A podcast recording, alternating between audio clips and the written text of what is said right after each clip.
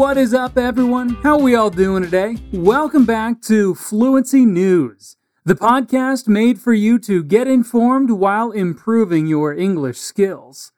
Here you'll have the opportunity to strengthen your listening and comprehension skills. You can also work on your reading skills by going to fluencytv.com and reading the transcript of this episode. I'm Scott Lowe, one of your English teachers at Fluency Academy. And what do you say we just jump into it? We're going to start today's episode by looking at an update from a previous story. COVID is still rampant in India, and more cases of the black fungus that was found in some patients have been reported. A total of 1,250 black fungus mucormycosis cases have been reported in a southwest state of the country so far. Of the affected patients, 1,193 are still under treatment. While 18 patients have been discharged, 39 people have succumbed to the fungus, stated a bulletin released by the Health Department on Sunday, May 30th. The state's health minister said they are working to get the proper medication to the places most affected by the fungus. Duas palavras que causam confusão até mesmo entre os nativos são effect e affect. Apesar de terem a pronúncia bem parecida e a escrita só se diferenciar pela vogal que inicia a palavra, elas têm significados distintos. Affect, com A no começo, significa afetar ou influenciar. Neste caso, nós temos 1.250 pessoas afetadas pelo fungo. Effect, com E, significa efeito ou resultado. China announced a major policy shift on Monday, May 31st, allowing couples to have up to three children.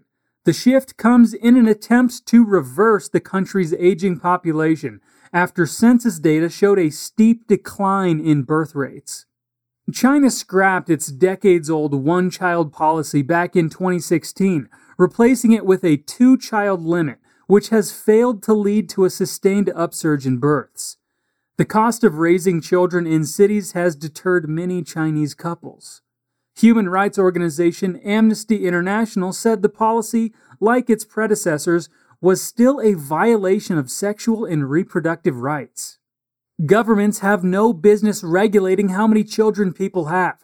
Rather than optimizing its birth policy, China should instead respect people's life choices and end any invasive and punitive controls over people's family planning decisions, said the group's China team head, Joshua Rosenzweig.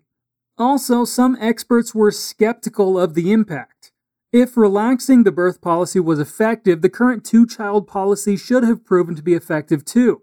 Hao Zhou, a senior economist at Commerzbank, told Reuters news agency.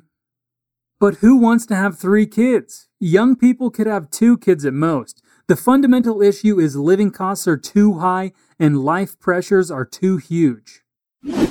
Na frase should have proven, nós temos o tempo verbal present perfect sendo usado com um verbo modal. Os verbos modais modificam o sentido de um verbo, dando outro significado. O verbo modal aqui é should, e quando traduzido para o português significa deveria. Have proven é a estrutura do present perfect. O verbo have na sua forma infinitiva, seguido pelo verbo prove na forma do particípio do passado. In some quick news, Russia warned Disney against distribution of a short film featuring a gay character. Russia's communications regulator, Roskomnadzor, said the content was harmful to children. Roskomnadzor said it had sent a letter to Disney noting that it was against Russian law to distribute information which, quote, denies family values and promotes non traditional sexual relationships to children. Out was released on Disney Plus in the United States last year. A palavra out significa fora. Em inglês, quando uma pessoa se assume, é comum usar essa palavrinha. Essa mini expressão vem da expressão out of the closet, fora do armário.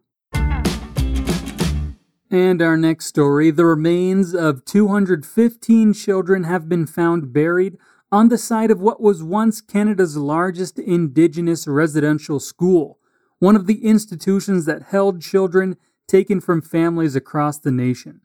Chief Roseanne Casimir of the Tk'emlúps te First Nation said in a news release that the remains were confirmed last weekend with the help of ground penetrating radar. More bodies may be found because there are more areas to search on the school grounds, Casimir said on Friday. In an earlier release, she called the discovery an unthinkable loss that was spoken about but never documented at the Kamloops Indian Residential School. Until the 1970s, more than 150,000 First Nations children were required to attend state funded Christian schools as part of a program to assimilate them into Canadian society. They were forced to convert to Christianity and not allowed to speak their native languages. Many were beaten and verbally abused, and up to 6,000 are said to have died. The Canadian government apologized in Parliament in 2008 and admitted that physical and sexual abuse in the schools was rampant. This really resurfaces the issue of residential schools and the wounds from this legacy of genocide towards Indigenous people. Terry Teegee, Assembly of First Nations Regional Chief for British Columbia, said Friday, May 28th.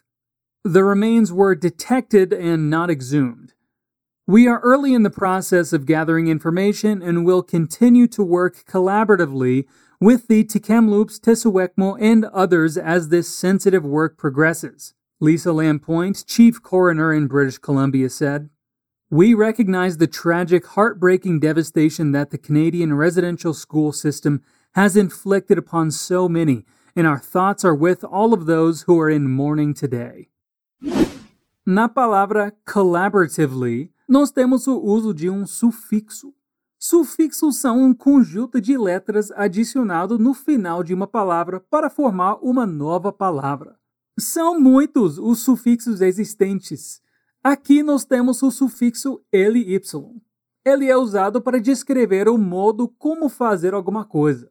É o nosso mente, como em frequentemente, verdadeiramente, absurdamente.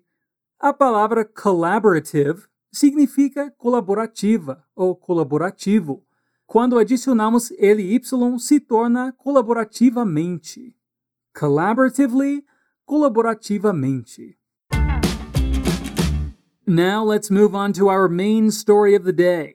Tens of thousands of Brazilians took to the streets on Saturday the 29th to voice their frustrations with President Jair Bolsonaro's handling of the COVID 19 crisis in what appeared to be the largest protest the country has seen since the pandemic began last year.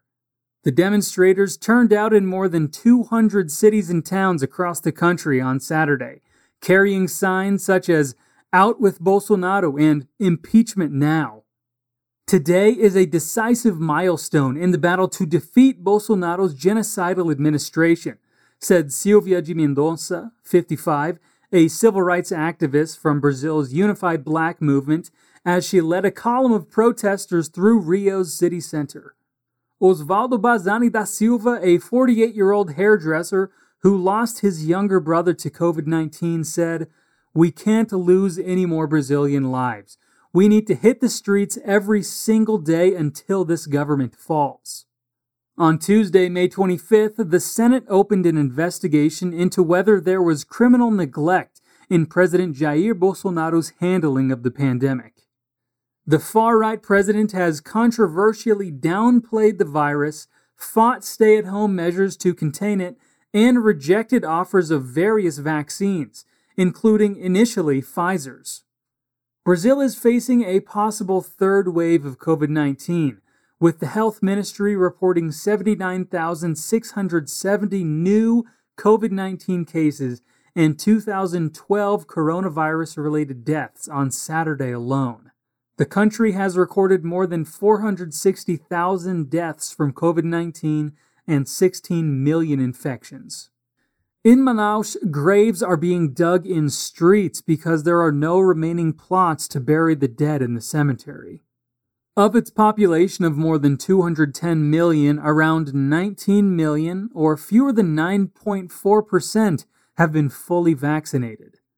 In some good news, mass vaccination created a healthy oasis in Serrana, a city in southeastern Brazilian state of Sao Paulo. The city has seen a 95% drop in COVID 19 deaths after it concluded vaccination of almost all adults, TV Globo reported on Sunday. Serrana was the subject of a study by Instituto Butantan, which produces Coronavac vaccine, developed by China's Sinovac Biotech in Brazil. A similar experiment is underway in another city in Sao Paulo, Brazil's richest state. The city of Botucatu expects to immunize most of its 148,000 inhabitants with the AstraZeneca vaccine. Underway é uma palavra que combina duas outras, formando uma com significado diferente das palavras separadas. Under significa sob ou debaixo, e way significa caminho. Underway pode ser traduzido para em andamento. Now, let's end this episode with more good news, shall we? A vaccine trial for type 1 diabetes has shown promise as it helped sustain the body's natural insulin production. Injecting the protein GAD, or glutamic acid decarboxylase, into a patient's lymph nodes protects their capacity to make insulin, according to a study from Linköping University. When a person has type 1 diabetes, the immune system attacks the cells that produce insulin. The immune system of people with type 1 diabetes targets the beta cells in the pancreas that make insulin, a hormone that allows cells to absorb glucose from the bloodstream. The body's ability to control blood sugar levels is lost after all these cells are eliminated. For this reason, those with type 1 diabetes require lifelong insulin shots just to stay alive. The researchers at Linköping University sought to see if a vaccination might be able to stop or reduce the loss of these insulin producing beta cells.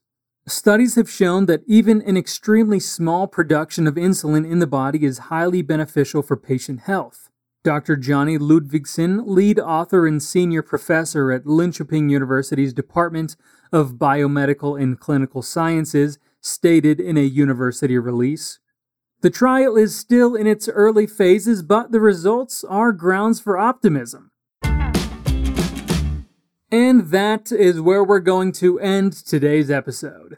Stories are always changing, being updated, and events are always happening around the world and we strive to make you an informed citizen of this planet while putting your skills in practice.